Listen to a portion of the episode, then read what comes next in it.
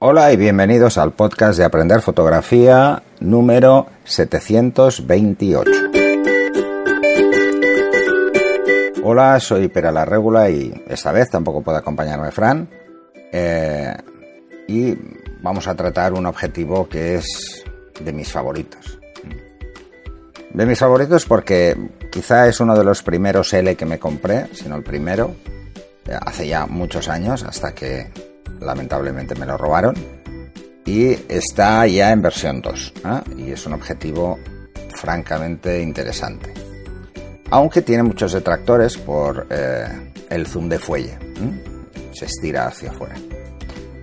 Pero bueno, esto es un poco eh, a gustos, ¿no? Pero decían que entraba polvo con más facilidad y a mí nunca me pasó, pero todo es posible. El 100-400 F4, bueno, es F45-56, ¿eh? o sea, hay dos tercios de paso, L y S USM. Es ideal para el que solo pueda llevar un teleobjetivo en la bolsa. ¿eh? Tiene, el tamaño es más ancho que el 70-200, pero el tamaño eh, recogido es como un 70-200 prácticamente, hay muy poca diferencia pero se extiende ¿eh? cuando vamos a 400 milímetros. Es un objetivo de la serie profesional y esto ya luego cuando lo veamos en las Modulation Transfer Function nos daréis cuenta un poco también, ¿no? Eh, sirve para muchas cosas, naturaleza, deportes, para lo que queráis. Incluso yo he hecho retratos con este objetivo y siempre me ha encantado, ¿no? Desde que me lo robaron, pues no lo volví a comprar, pero no, porque no era un rango focal que, que utilizara muy a menudo pero sí que me gustaba mucho utilizarlo, por ejemplo, eh, en social. En social en la calle. Me permitía mantener una cierta distancia y no es tan aparatoso, por ejemplo, como el 300 milímetros que llevo muchas veces. Eh, incluso para hacer moda. ¿eh?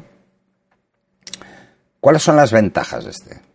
Pues bueno, es un objetivo de alto rendimiento, es un objetivo que tiene un enfoque muy rápido, funciona mm, francamente muy bien en deportes a la luz del día, en fotografía de acción, en naturaleza, eh, bueno, en multitud de, áreas. La verdad es que es interesante. Las imágenes son nítidas, tienen un buen contraste porque tiene elementos de fluorita y super UD, que es dispersión ultra baja. Y eh, con esto conseguimos eliminar aberraciones cromáticas. La versión 1 ya era muy buena, pero la versión 2 la verdad es que eh, los datos técnicos están mejor. El motor es rápido, es un enfoque bastante rápido y muy silencioso. Y bueno, podemos anularlo, evidentemente, como todos. Se puede configurar la resistencia del zoom, esto ya se podía en la versión anterior, para que vaya más suelto o más duro. Entonces podemos darle más o menos resistencia para que no sea más sencillo extenderlo hasta 400 o no. ¿eh? Esto va a gustos. ¿eh? Hay gente que le gusta tenerlo totalmente suelto y entonces poder hacer movimientos muy rápidos. Y hay gente que prefiere que le cueste un poco, o incluso apretarlo del todo y dejarlo fijo, por ejemplo, en 100, o dejarlo fijo en 135, en 200, en 400, a gustos. ¿eh? La verdad es que eso es bastante práctico eh, y que no tienen ningún otro zoom. Es una ventaja. Eh, y es, un ajuste rápido, simplemente es girarlo, es girar una, una rosca que tiene entre el enfoque y el zoom, ¿vale? Y la verdad es que es muy cómodo. Tiene, como mejora de la versión 1, tiene, eh, tiene unas lentes ASC, que son Air Sphere Coating, que protege del velo y de las luces parásitas y de situaciones de reducción de contraste, por ejemplo, en un contraluz. Cosa que es muy interesante, ¿eh? Eh, sobre todo si vamos a hacer, por ejemplo, naturaleza o incluso fauna y estamos trabajando pues con aves. Pues, esos contraluces eh, nos reduce mucho el contraste. está mejorado en ese aspecto. En cuanto a las Modulation Transfer Function, vamos a verlo a 100 y a 400 milímetros. Ya son gráficas nuevas en este objetivo, así que eh, solo nos darán la información de eh, la apertura mayor, no, no está la información de F8. Y hay que decir que, por ejemplo, en la resolución los valores son tremendamente altos a 10 líneas por milímetro y un poco más bajos a 30 líneas por milímetro. Eso quiere decir que la resolución media es muy buena, pero que la resolución de detalle absoluto desde en distancia pues ya no es tan eficaz. ¿eh? Pero esto es normal, ¿eh? es un rango focal bastante amplio y no puede comportarse igual en todas las focales. O sea, a 100 milímetros tenemos esa reducción, eh, que no es del todo significativa, pero bueno. Y en cuanto al contraste, el comportamiento está por encima del punto 8, o sea, es excepcional, es excelente, el contraste es muy bueno en 100 milímetros.